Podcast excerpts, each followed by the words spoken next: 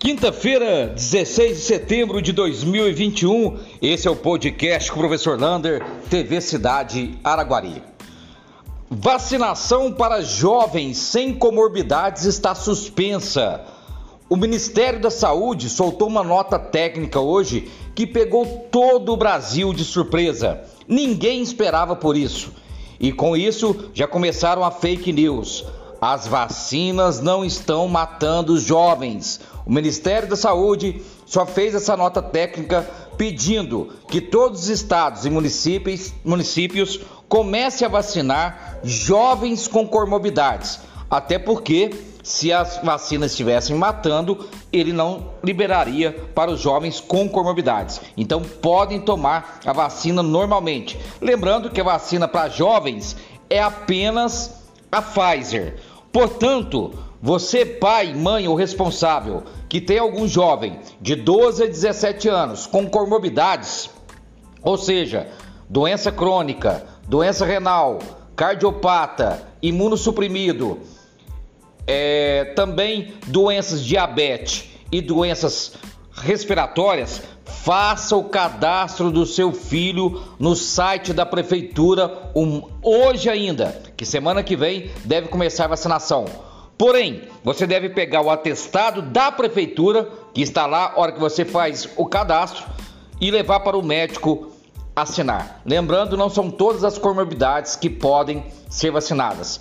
Quem tem filhos com deficiência também permanente, visual, auditivo, alguma deficiência física, também pode ser vacinado, sempre dos 12 aos 17 anos, mas tem que fazer o cadastro. Outra que vai ser liberada também são as gestantes. Portanto, tudo explicado lá na página da TV Cidade, vai lá e você vai ter essas explicações. Não esqueça, atestado médico, comprovante de residência no nome dos pais e também você tem que fazer o cadastro obrigatório.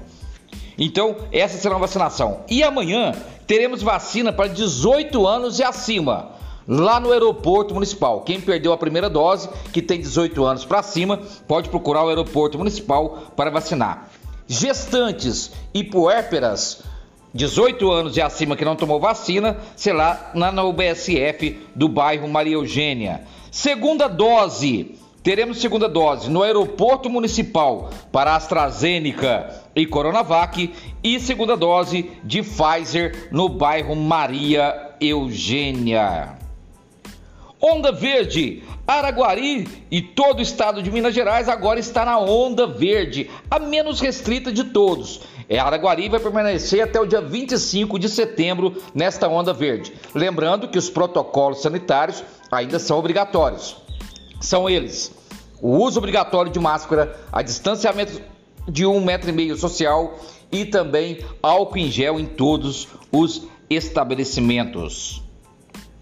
Amanhã, alguns bairros vão ficar sem água por falta de energia. A SAI comunicou que vai haver uma manutenção de energia no bairro Brasília. Portanto, a bomba do bairro Brasília será desligada por causa dessa falta de energia. Então, os bairros Brasília, Gutierrez e Santa Helena podem ficar sem água amanhã à tarde. A previsão é que essa falta de energia seja do meio-dia até às 5 horas da tarde.